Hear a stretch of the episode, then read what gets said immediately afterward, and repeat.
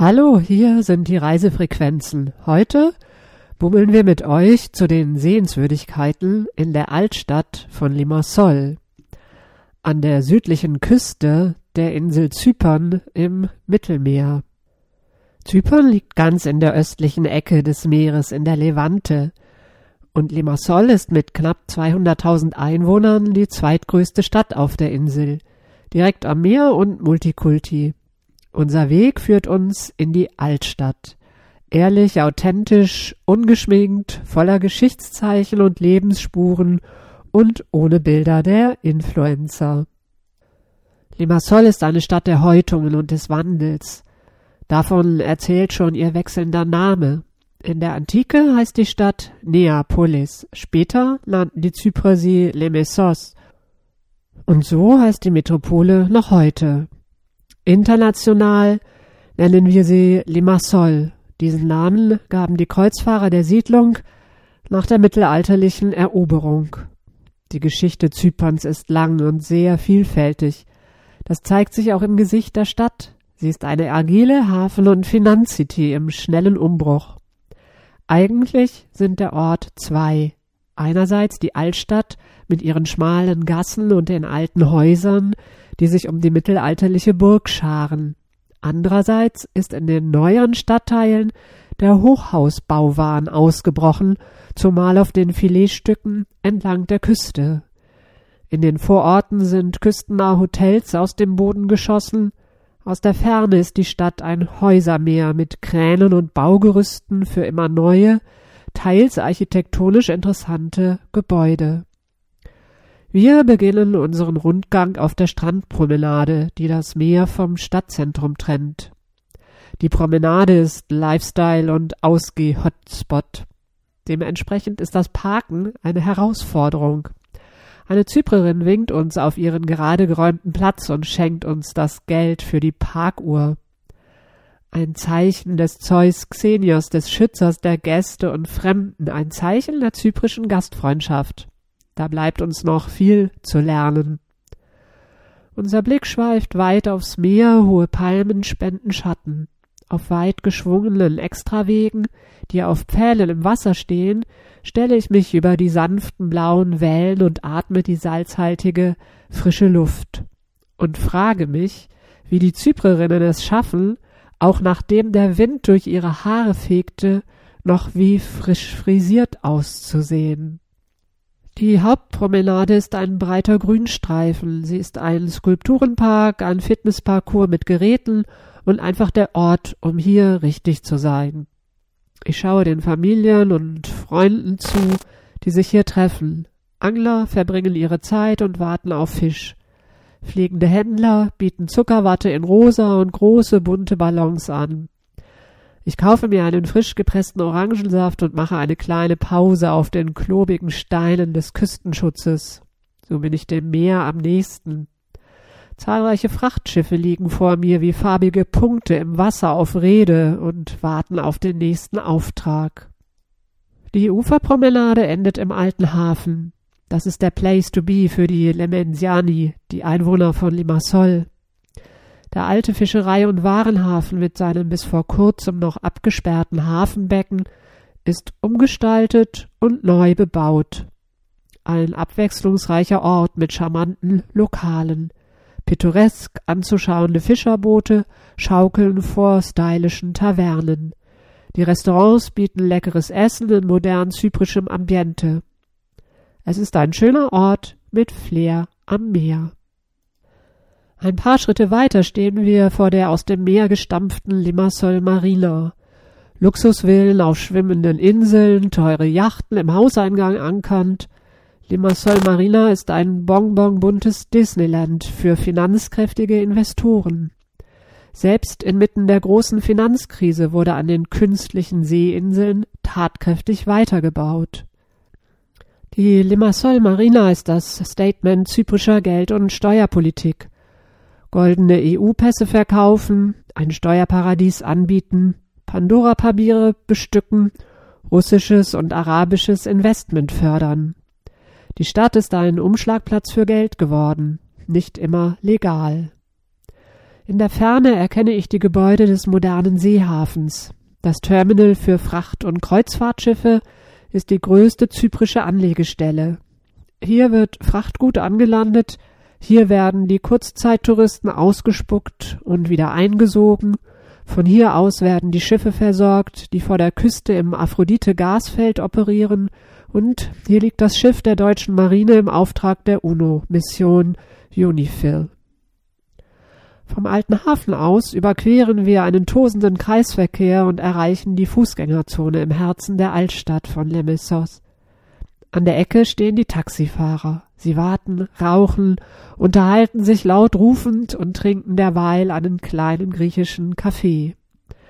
Im Zentrum der sonst so schnell gewordenen Stadt ist ein wenig die Zeit stehen geblieben. Zeit zum Stöbern, Zeit zum Genießen, Zeit für das Herz levantinischen Lebens. Rechter Hand ist das alte Lager- und Handwerkerviertel, hinter manchen Türen wird noch gewerkelt. Vor uns lagert das massive Kastell, der behäbige rechteckige Bau der mittelalterlichen Burg aus hellem Kalksandstein. In ihrem Garten wachsen Oliven und Granatapfelsträucher, eine Ölpresse und frühe Artefakte sind ausgestellt. 1191 soll hier der englische König Richard Löwenherz geheiratet haben, wahrscheinlich in einem Vorgängerbau. Seine Frau hieß Berengaria von Navarra und Richard war wohl ausschließlich als geopolitischer Stratege an ihr interessiert. Da half auch keine Hochzeit auf der Insel der Liebe auf Zypern. Die Hochzeit in Limassol war ohnehin nur ein Zufall, denn Berengarias Flotte wurde auf dem Weg ins Heilige Land abgetrieben. Kaum angelandet, wurde die Spanierin vom zyprischen Herrscher Isaak Komnenos verhaftet. Richard Löwenherz befreite sie aus den Kerkern und eroberte nebenbei die ganze Insel.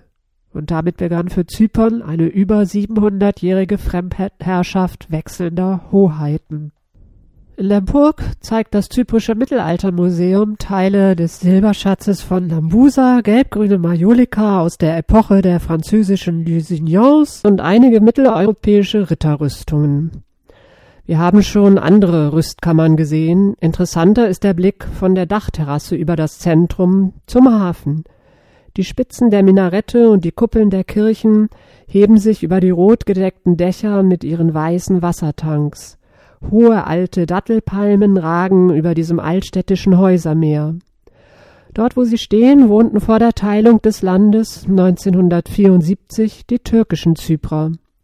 Der Verzehr von Datteln ist das Zeichen des Fastenbrechens und daher gilt die Dattelpalme als ein muslimischer Baum. Heute erinnern die Bäume, wie auch einige türkische Straßennamen, an die einst religiös und sprachlich gemischte Stadtbevölkerung.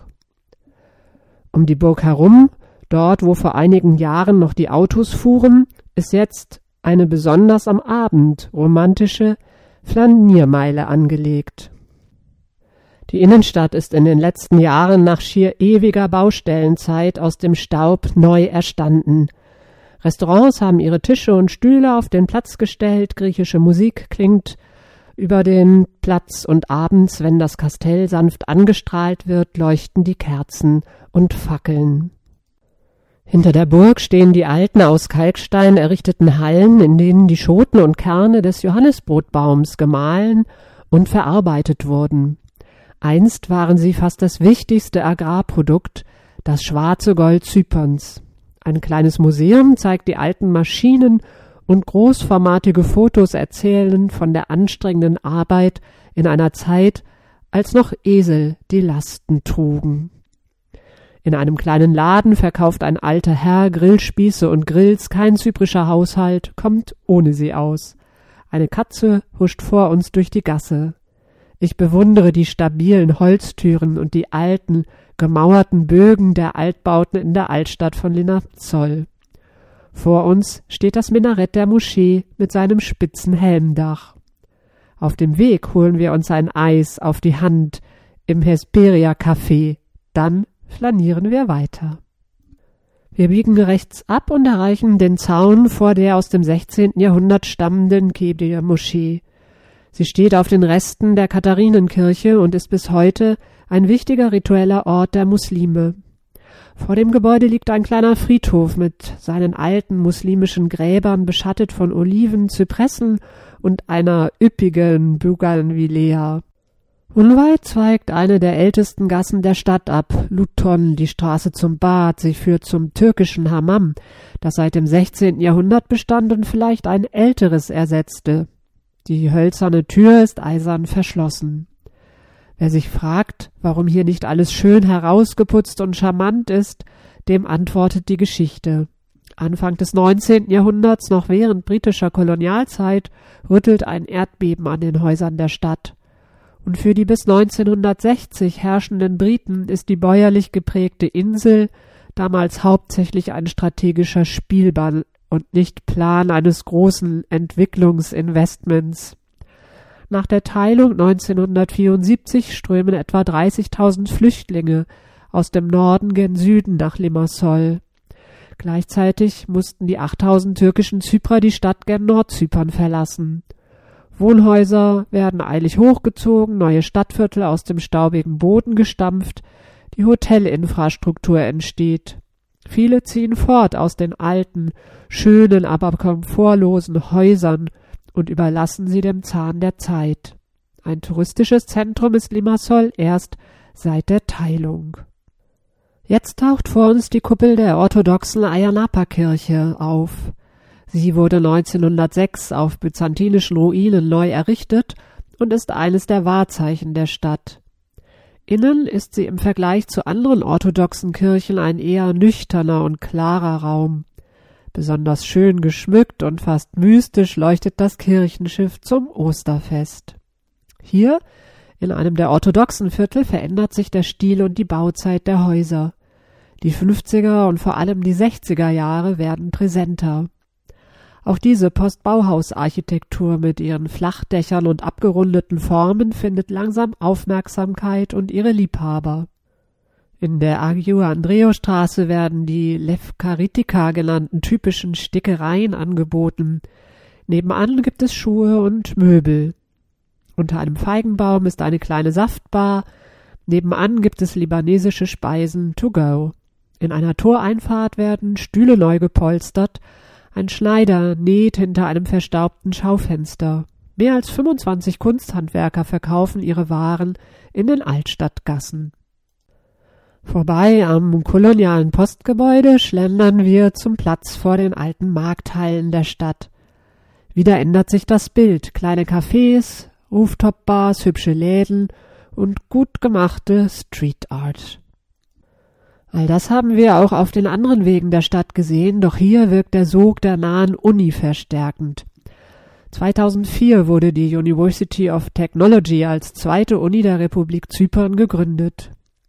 Sie ist glücklicherweise teilweise in historische Gebäude eingezogen und hat sie so am lebendigen Leben erhalten. Ihr Hauptgebäude steht in der Parallelstraße, in der auch das Limassoler Rathaus und das deutsche Konsulat sind. Die Markthalle in ihrem imposanten Gebäude ist, nachdem die Zyprerinnen bevorzugt im Supermarkt kaufen, seit 2020 ein neues Agora-Projekt für Dining, Shopping und Entertainment. Auf dem Saripolu-Platz vor der Markthalle ist es dringend Zeit für einen Frappé.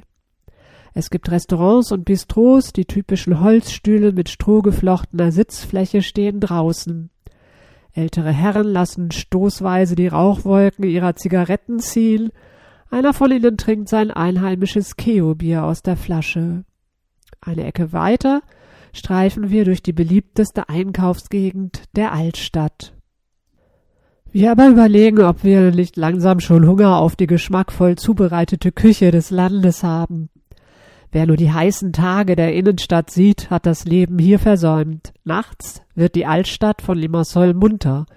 Dann flutet Musik von Griechisch bis Hip-Hop durch ihre Straßen. Limassol ist eine Stadt zum Feiern und eine Stadt der Festivals, von Karneval bis zum dionysischen Weinfest, bis Musik und Theater und einfach an jedem Wochenende. Zugegebenermaßen, ich mag diese unprätentiöse Altstadt. Das waren die Reisefrequenzen. Das war unser Stadtbummel von der Seepromenade zu den Sehenswürdigkeiten durch die Altstadt von Limassol. An der Südküste der Mittelmeerinsel Zypern.